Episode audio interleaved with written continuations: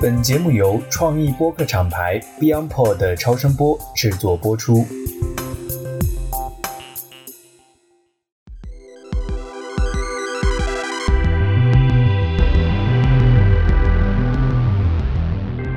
大家好，欢迎收听美剧狂人，我是 Christina。今天邀请到的嘉宾是一位自称《怪奇物语》的骨灰级粉丝 Martin。他刚刚在德国《怪奇物语》的活动当中见到了小十一 Eleven 的主演 Millie Bobby Brown，完成了他怪奇之旅的最后一块拼图。如果你有逛过豆瓣《怪奇物语》第四季页面的朋友，应该对 Martin 这个名字并不陌生。我就是从这里知道 Martin 的。他的一篇跨越一万公里的怪奇之旅，见演员加打卡全部拍摄地，一共有一千八百多点赞以及一百多个回复。他并且将这段经历制作成了视频，在 B 站上分成了三集加一集预告片的形式播放，共收获了九万多的观看。非常高兴今天能够请到 Martin，这也是我们从认识，然后一直聊，然后一直开始想要去做这档节目，也是经历了很长一段时间。我们让 Martin 来跟大家打个招呼吧。Hello Hello，各位好，我是 Martin 王，一个 怪奇物语。就像主持人所说的，我是一个怪奇物语的骨灰级粉丝。在这个过去的两三年时间内，我是完成了对于怪奇物语很多很多的事儿，见了很多演员，然后去了是所有的拍摄地，所以 真的是算得上是啊，怪奇物语是我生活的一部分了，也是对于怪奇物语是一个很特殊的一个情感。其实《怪奇物语》这个剧，就是虽然它是一部剧，但是对于我来说，它确实可以算得上我生活的一部分。包括我的这些很多衣服呀什么的，然后各种周边，包括有一些水壶什么的，都是还有这种马克杯，很多都是《怪奇物语》的周边。所以它已经真正的是融入了我的生活的。而且我是会定期去，经常去看那些演员的 ins 呀，看他们在哪里有些活动啊，然后去准备进行 把这些没有见过的演员全都见一遍。这是也是我目前就是。对一种日常的生活状态吧。其实《怪奇物语》这部剧还在国内，我觉得还是挺火的。之前我们在节目后台就已经收到有小伙伴的这个留言，然后就说聊聊怪奇吧，聊聊怪奇吧。所以我一直都很期待。我自己今天也是作为怪奇的粉丝以及 Martin 的粉丝，非常期待，也非常欢迎 Martin。因为我记得我当时约你的时候，我基本上是从豆瓣那篇文章开始，一路从豆瓣到微博，然后再到小红书。我感觉我像在 stalk 你一样的，然后一路就给你留言，因为我很怕你不回，或者是你没有时间上，或者是因为有时差，然后就看不见。我就想说，哦，我一定要认识他，又一定要邀请他来我们节目聊一期《怪奇物语》，一定非常有意思。是的，当时我好像是早晨吧，打开那个小红书就发现，就是怎么有人就是发了这么长一段话，然后我就当时就是慢慢的读下来，然后我们就这个加了微信。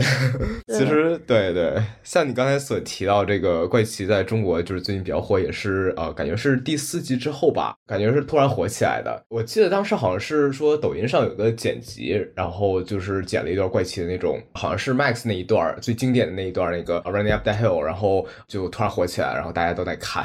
就是甚至是我就是身边那种不怎么看美剧，但是他们有刷抖音的，也是知道有这么这样一部剧，所以真的是算是火出圈吧。虽然说。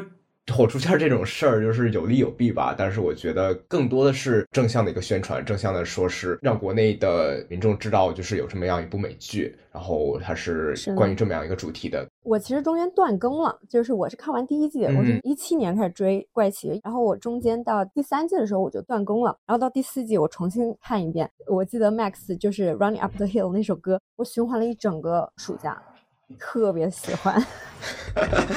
对对对，呃，那你看的还是挺早的，就是一六年第一季出的时候就看了。我其实是二零年的时候才看的。大家也都知道，就是二零年就疫情了，在家里就没事儿干，当时就刷知乎，就说这个最近 Netflix 有什么那个比较好的美剧，因为当时开了那个一个月 Netflix 会员，就不想浪费，刷一刷看看大家有什么推荐的剧，偶然就刷到这一部，里面那个人就说这是一部关于八十年代的关于这种历险的剧，我当时想着就是反正我会员都开了嘛，然后也不要浪费，就是直接就点开看了。第一集的时候，其实。还是看得我云里雾里的，就是不知道发生了什么。然后有个怪物，然后一会儿又出现一个小女孩。当时就是抱着非常非常疑惑的心情，就是继续看下去了。但是就是越看到后来，就是越无法自拔。当时那几天，因为当时也在网课嘛，那几天 就是都没怎么上课，就在床上抱着 iPad，戴着耳机，然后就那么一路看下去。就是几天的时间内，就感觉呃自己已经就是沉迷在那个世界里了。因为当时悉尼也在封城嘛，就是呃不让跑去太远的地方，啊！我当时还是冒着这个风险去大概二十公里以外的一家乐高店买的那个怪奇物语的乐高，啊回家就是边听他那个背景音乐，然后边拼，然后就感觉超级有沉浸感，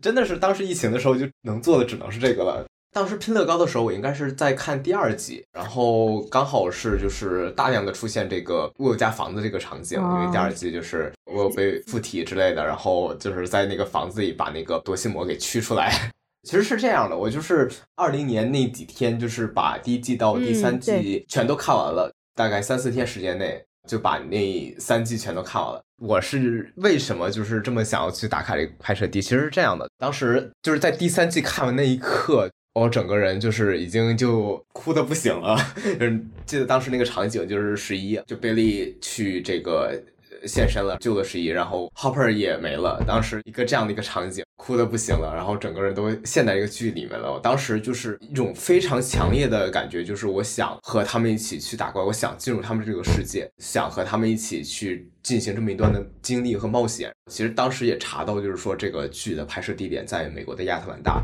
但是无奈由于当时这个疫情的原因，连这个悉尼市我都出不了，更别说去美国了。所以当时就是一直有这么一个种子就在心里种下了。后来就是随着这个疫情慢慢过去，慢慢。解封，我终于是在二零年的五月份，终于是攒了好多钱，然后终于开始了我这么一段旅程。从悉尼到这个亚特兰大，也是坐了二十多个小时飞机，先从这个洛杉矶转，后来又到丹佛，然后去的纽约到亚特兰大。哇，那几天真的是圆梦一般的感受，真的是感觉我已经进入到怪奇物语的世界里了，周围一切的事物很熟悉，很熟悉。但是这种熟悉感就是来源于距离。就因为美国你也知道，就是它很多东西它是一直不变的，就是包括房子呀什么的，它都是建好几十年，就是一直是那样的。所以，呃，当我来到亚特兰大，当我来到这些地点的时候，发现这些和距离就是完全一样，没有变过。所以也是为什么就是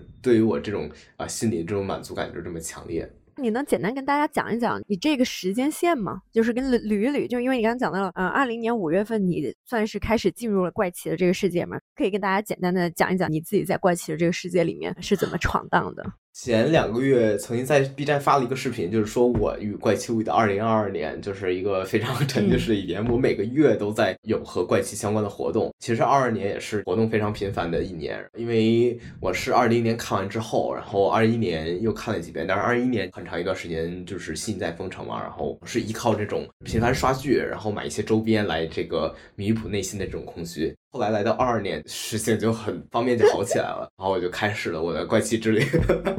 就是二二年刚一开始，我就记得，就是我直接把车牌就先换了，因为就是悉尼可以自己定制车牌嘛，然后我定制了一个 Eleven Eagle。啊，就是一个黄底的车牌对对对，应该很有印象。那个在路上回头率是非常高，因为我那个车也是一个黄色的，就是那种亮黄色的，然后配一个这个车牌然后有时候就是路上的人就会指着我的车牌而笑 也是看怪奇的。大家就这种很默契的这种会心一笑的感觉，还是还是不错的。对，先是把车牌换了，然后顶着车牌就在心里到处开。后来其实开始那两个月倒是没有什么动静，就是一直在等这个怪奇四，也是等了三年，哇，真的大家都等了好久好久，但是就是都不知道它什么时候出了，但是官方一直是在这个有在更新。记得二二年初的时候就会发布几个视频，就是那种短的预告片，会设计一个怎样的场景。后来到了四五月份的时候。我记得在你之前发的好像是小红书吧，你其实有讲到，在四月份就悉尼本身它官宣要第四季要放出的时候，它在悉尼就举办过一个快闪的活动。随后你当时参与了那个快闪活动，还是 CNN 在当地有一个什么样的活动，你还入境了。对，非常巧。其实当时那次活动也是打开了我这个怪奇之旅的大门吧。因为之前其实我大部分的这些，包括买周边啊什么的，其实都是这种我没有真正和这些怪奇的剧组啊或者是线下的一些东西 interact，我都是比如说买周边啊，然后去刷这些消息啊什么的。但是那次当时是五月底，就是开播前的前三天吧。然后我当时就是他们 Twitter 上发了一个消息，说将在这个全球的这些城市举办这些线下活动。当时整个人。就燃了起来了，因为我当时看到就是有悉尼，而一般的活动就是你也知道嘛，Netflix 人美国公司，它一般只会集中在这个北美还有欧洲之类的。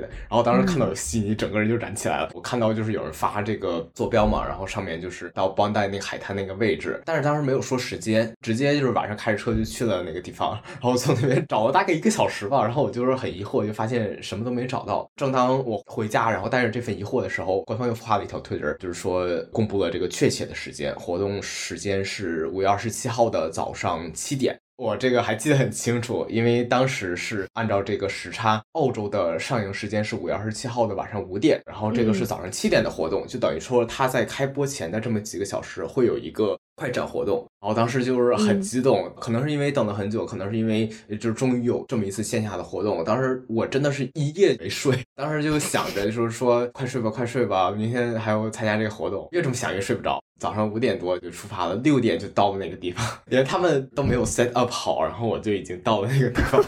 哦，跟他们那些群演什么的之类的打了招呼。但是我印象特别深的就是有一个工作人员，他是从那个新加坡的 Netflix 过来的，我们还聊了两句。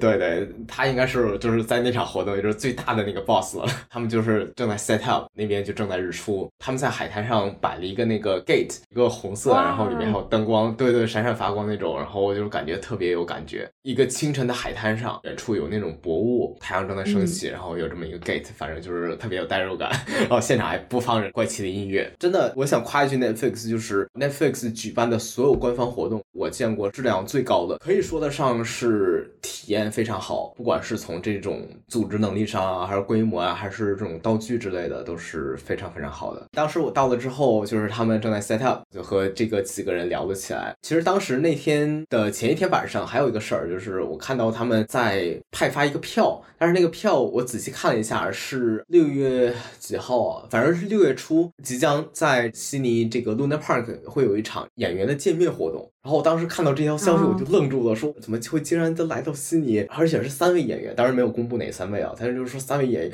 我当时就在想，里面会不会有魅力啊？再仔细一看，Oh no，这个票竟然被派光了，当时就是非常非常的懊恼，整个人就是 天旋地转的感觉，就是说我这么大一个怪奇的粉丝，然后他们来悉尼了，我竟然没有 抢到这个票，就是当时我是那种心情，就是像吃了苍蝇一样的那种心情。其实我那天早上那么早去这个活动的，还有一个原因就是我想碰碰运气，就是看他们能不能再给出几张这个票，然后让我参加到这个对对线下派发这么一个票，让我去参加到这个几天之后的那场更重量级的活动。这个就是事情就是非常非常巧的一个转折点就在这儿了。其实我那天看到那条消息之后，我就转发了一下他那个 ins，他那个 ins 就是说我将在这个里面会抽这个两位幸运观众，然后当时好像是几百个人就是在下面。评论，然后他说只会在里面抽两个人。那天其实我去的时候他还没有开奖，我只是死马当成活马医这么一个想法，然后去呃转发了一下。那天我就到他那个 gate 的那个活动，当时就在和那些人聊天，我跟他们说就是我是多么大的一个粉丝，然后当时还穿着那件绿色 Hawkins hoodie，整个人就很显眼。我刚准备说这件衣服应该是你的战衣了。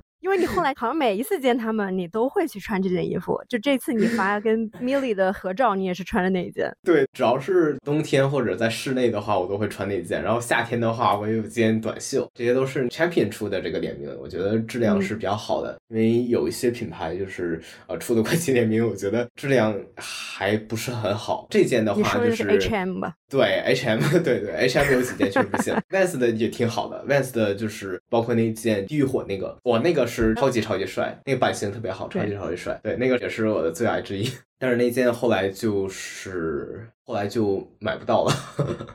它是都是有这种时间限定的。包括之前这个李维斯的哦，李维斯的那几件也非常非常好看。但是那是在第三季的时候，那阵我还没有反怪奇。对。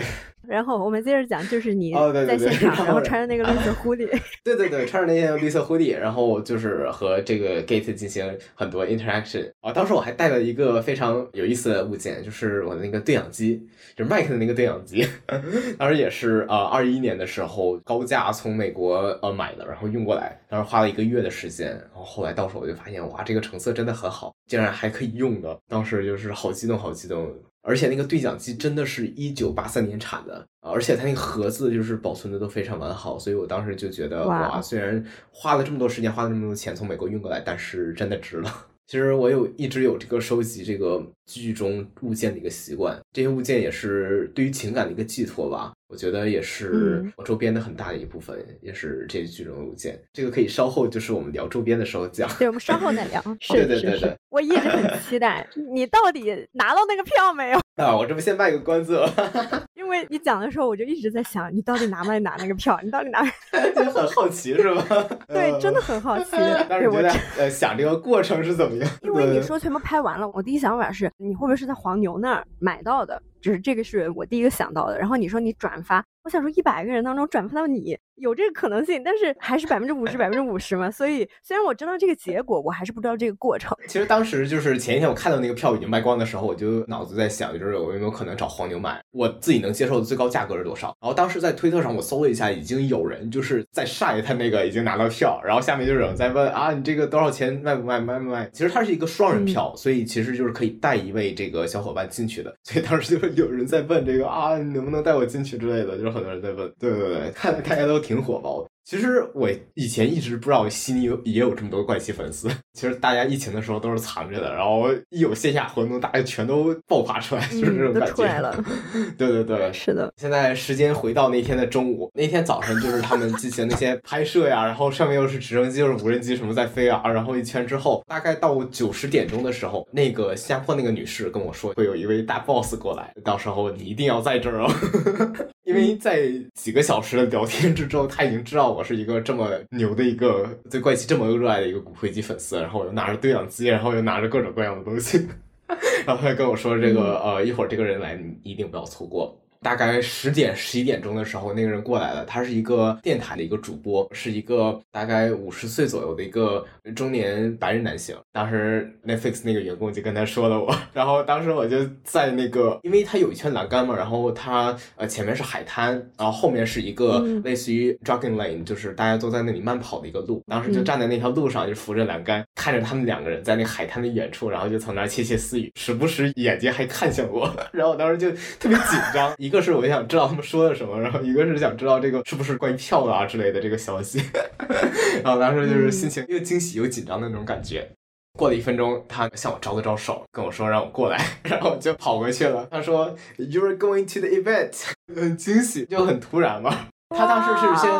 对，真的是太激动了。先是问了我的年龄，然后我说 I'm twenty，因为他其实当时他问我年龄的时候，我就知道他要给我票了，因为啊，当时他那个票规中有个条款，就是好像是小于十六岁不能参加之类的。当时我就已经知道，就说哦，他应该是要给我票了。然后他后来说。You're going to the event。当时真的觉得就是取得了那种胜利之类的那种感觉，他就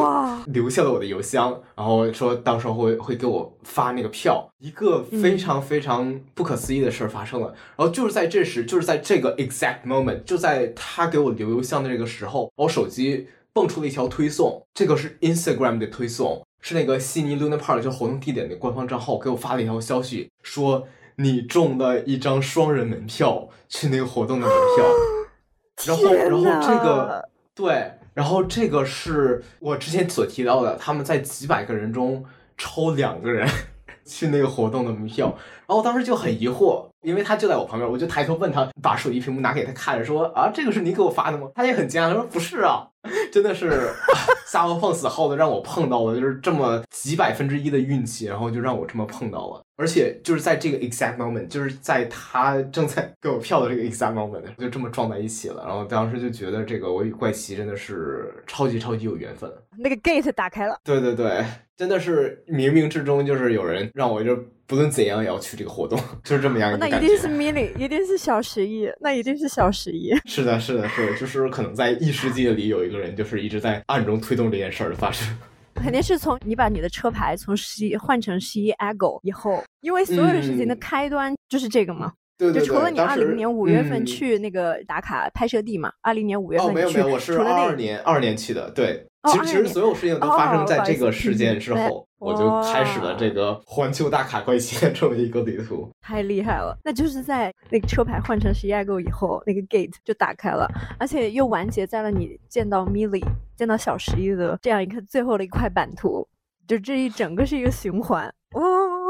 激动了，激动了！对的，对的，我我也是很激动。嗯，当时就回家睡觉了，因为已经一宿没睡了。当时睡觉呃睡到五六点钟起来，然后当时我就是怀着那种特别激动又那种特别正襟危坐的那种感觉，当时灌了一杯就是提前已经买好的咖啡，打开了电视，就是我当时把那个周边我都摆在了那个电视柜上面，然后摆了一排，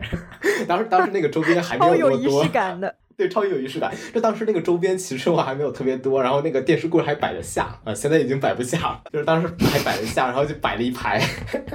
啊，把那个乐高也小心翼翼的从那个呃书柜转移到那个电视柜上面。打开了 Netflix，当时做完这些已经是大概是晚上的八九点了。那两天生物钟就是完全颠倒的一个状态，因为我感觉就是晚上看怪奇才是就是这种完全不受打扰的一种感觉。对对对，很有感觉，然后完全不受打扰，外面也是黑的，家里人也都在睡觉什么的。戴上我的耳机，在电视上打开 Netflix。当时听到第一集的那个呃哒哒哒哒哒哒哒，当时听到那个声音的时候，我就哇，真的是泪水在眼眶中打转，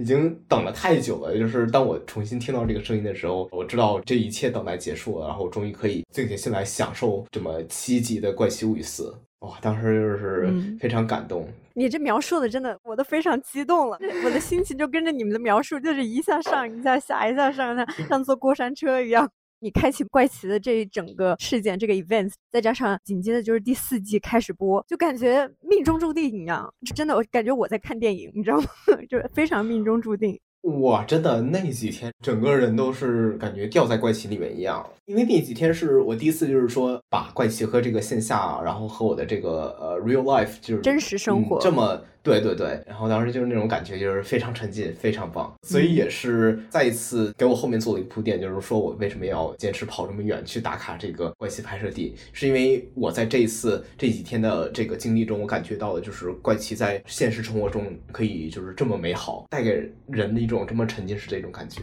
哇，这真的是千里挑一。我之前一直觉得哈，就是你能去打卡那些拍摄地，是因为你真的热爱，再加上又非常的有执行力。就是有的人可能就想啊，我要去打卡，我要去走遍这些拍摄的地方，但是最后可能只是在想。刚开始觉得这个故事是一场你对怪奇的奔赴，你知道吗？结果听完到这儿，我觉得这是双向奔赴，怪奇这个世界也在奔向你。类似于我选择了怪奇，然后怪奇也选择了我，就是类似于这么一个感觉。对对对，其实那次就是两张门票那个发生了之后，我就觉得冥冥之中可能怪奇对我也有这种这么比较深的 connection，所以 类似于是一种双向奔赴啊。我觉得这场活动之后，你后来有去别的地方去打卡吗？我看到你有更新，你在东京，你也去了东京的那个快闪店。其实这几天经历还没完，听我再再把这段讲完。接着来，对对对，那天晚上我印象特别深，看了四集，然后就是当时我就说，哦，OK，stop，我现在得睡觉，然后留着明天再看，我不能就是一下子全看完，这样子我之后就没有看了，就之后会非常空虚。然后当时就睡觉，印象特别深的是我睡到了当天晚上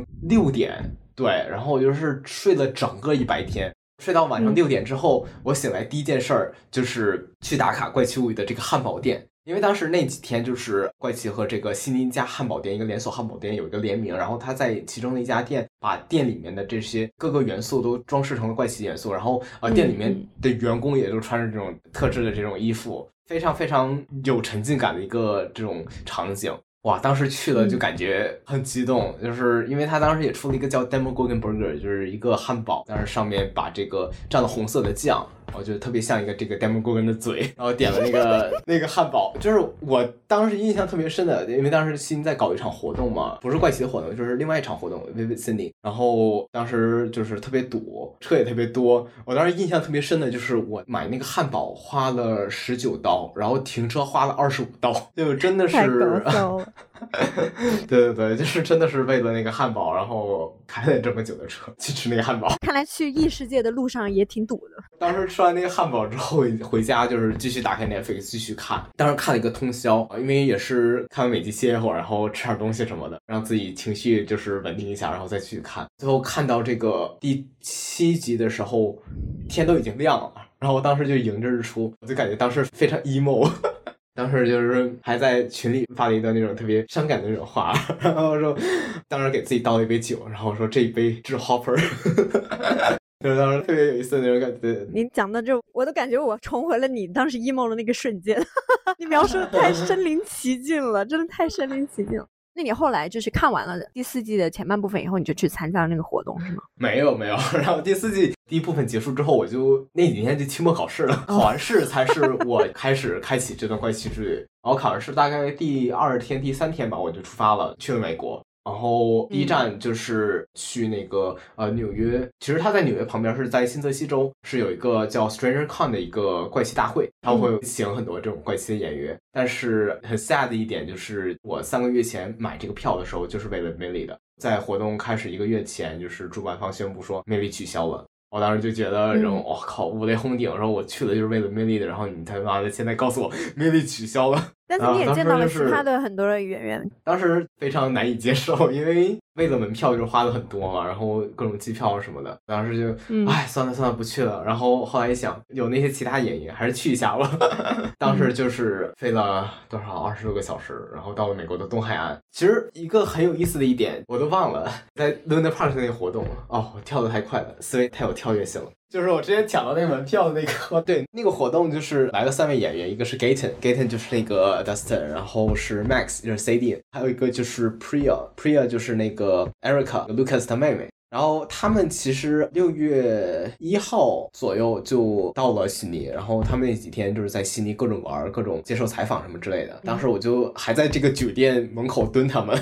结果他们就是安保措施非常非常严密，然后他们直接就是上车就走了。当时我还锲而不舍的在门口等他们之类的，那几天真的是感觉，虽然真的是没有和他们说上话吧，但是一直是保持离他们不超过五十米的距离，真的是非常近，就是那种远在天边近在眼前的那种感觉。虽然离得非常近，但是又接触不到他们。那几天确实感受了他们是作为一个明星是如何出行的，他们有这个化妆师，然后有这个保镖，他们真的是，我操！我当时真的觉得 Netflix 真的超级有钱，他 Netflix 给他们三个人就是。一人租了一辆这种奔驰的商务车，然后一人配了一个司机，一个保镖，阵容非常豪华。那几个保镖就是随时都是跟他们贴身的，所以我也因为这个就没有机会和他们说上话。他们其实是挺喜欢和粉丝去打个招呼什么之类的，但是可能 Netflix 就是怕有一安保员什么之类的，因为他们毕竟不是在美国嘛，是在澳洲，措施非常严厉，就是不让这个粉丝和他们去搭话，然后去那个有身体接触什么的。我觉得这个 Netflix 可能《怪奇物语》整个剧也是第一次吧，应该是在除了美国和欧洲以外的地方去做这样的一个活动。对对对，应应该是这样的，因为以前这个其实规模没有开的特别大。以前面丽是来过澳洲的，来过两次，一次是一七年，一次一九年，但是不是以这个 Netflix 这个身份来出席的，他只是过来拍戏，就是拍那个 哥斯拉，哥斯拉，然后还有一次就是参加一个 Comic Con 一个这个漫展的活动。但是很遗憾，当时一九年我还没有看怪奇，哇，就说多了都是泪的这种感觉。那个 gate 还没打开。对，和他们几天没有结果之后，终于来到了活动那一天。活动那天我大概就是从早上一早上就开始准备了。带过去的一些相机什么的，然后我当时带的那个拍立得，但是很遗憾，他没有让我带着拍立得进去，就是相机什么的都存起来，怕这个版权问题什么的，就是只能带手机进去拍照。当时我还在背包上贴了一些就是贴纸，然后怪奇有一个官方的贴纸书，然后我就在上面找一些贴纸，然后把我的这个背包装饰了一下。当时真的是还花了挺多心思的 这个活动，全副武装，然后穿上我的外套啊什么的，全身都是怪奇周印。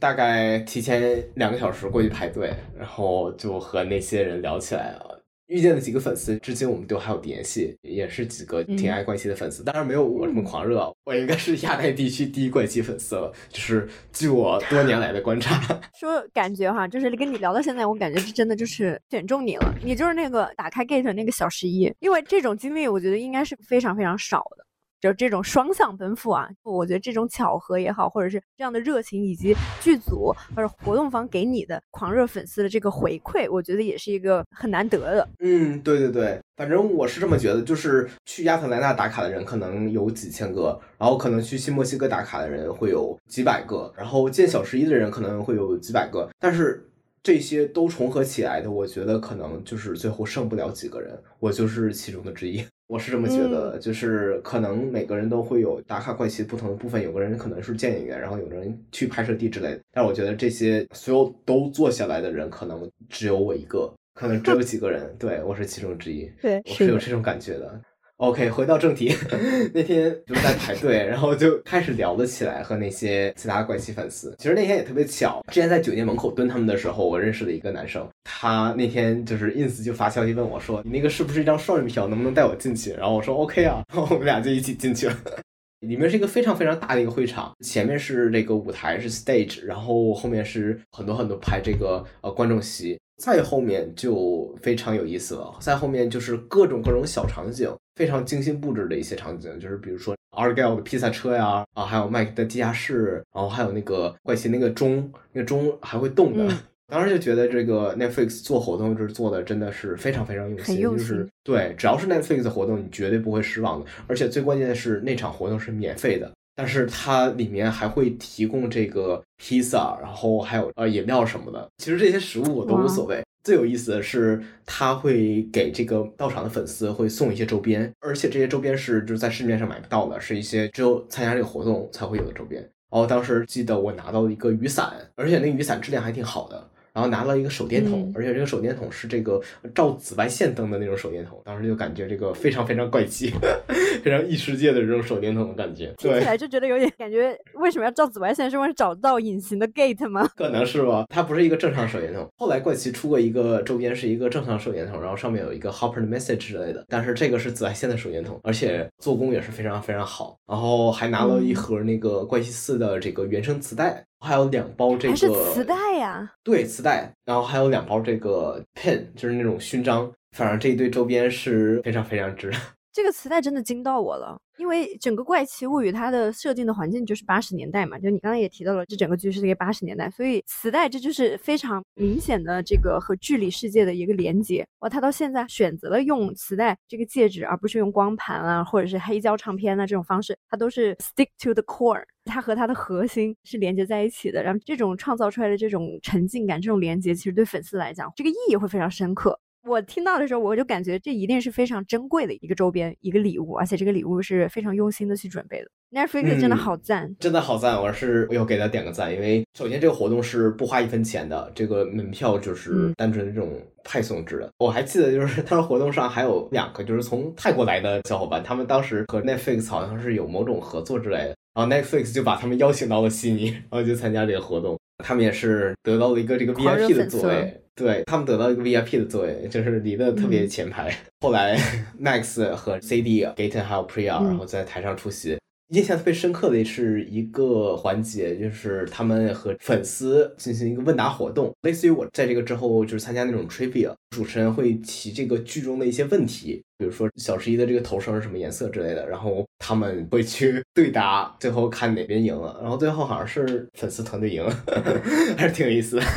对，就是美剧的这种玩里面的一些梗啊，然后挖一些梗，然后把这个梗提成一些 trivial 这些问题，其实它真的蛮有意思的。对我之后甚至参加了有几场 trivia，有一次得了一等奖，甚至还给了我一些现金。当时是真的感觉，就是我为了怪奇投入了这么多钱，我终于看到了我通过怪奇。有一部分钱回来了，那种感觉，虽然真的是一点点，但是就是感觉特别欣慰，说哇，我为怪奇花了这么多这么多钱，终于有一点点，那么一点点，竟然回来了，厉害了，厉害了！因为它里面的一些问题都会非常的细节，非常的小，很可能就是如果你看过成千上百遍或者看过十遍以上嘛，可能很多都没有办法抓到。更别说抓到了以后还能够把它记住，就真的这个真的很佩服，我很佩服这种在 Trivial Night 或者 Trivial 这种比赛里面能够拿奖的人，他一般都特别的细。我有一个印象特别深的问题，就是真的挺难的。当时主持人问了，说第一季中，当时给小十一造 Deprivation Pool 浴缸用了多少磅的盐？哇，当时就是 想了好久，就是说你问别的不好，问这么一个数字，而且是这么具体的一个数字。哦，第一次问的时候我真的是不知道了，然后后来我特意去查了这个，当时是一千六百磅，我现在还记得是一千六百磅。哦，我不知道这个数值对不对，如果不对的话，观众不要打我，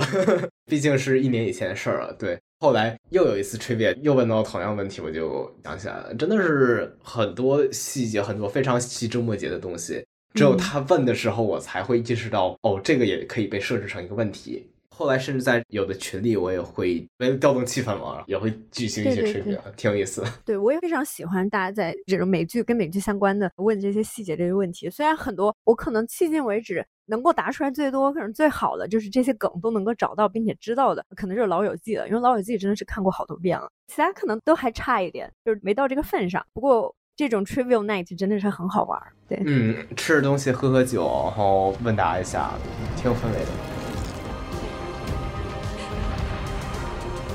Martin 和《怪奇物语》紧密连接的命运大门，就在他参加悉尼 Lunar Park 的第一次《怪奇物语》官方活动时打开了。随后就展开了他满世界飞奔去看怪奇演员以及打卡怪奇拍摄地的神奇旅程。而就在这段旅程中，他度过了人生中一个重要的节点——二十岁生日。他打造了一个《怪奇物语》主题的生日会，甚至在自己的生日会上邀请了神秘嘉宾。我们会在下期内容中继续听 Martin 聊他和《怪奇物语》这场双向奔赴，以及怪奇之外，他身为与新华社合作的风光摄影师。以及初级机师、执照飞行员的神奇人生。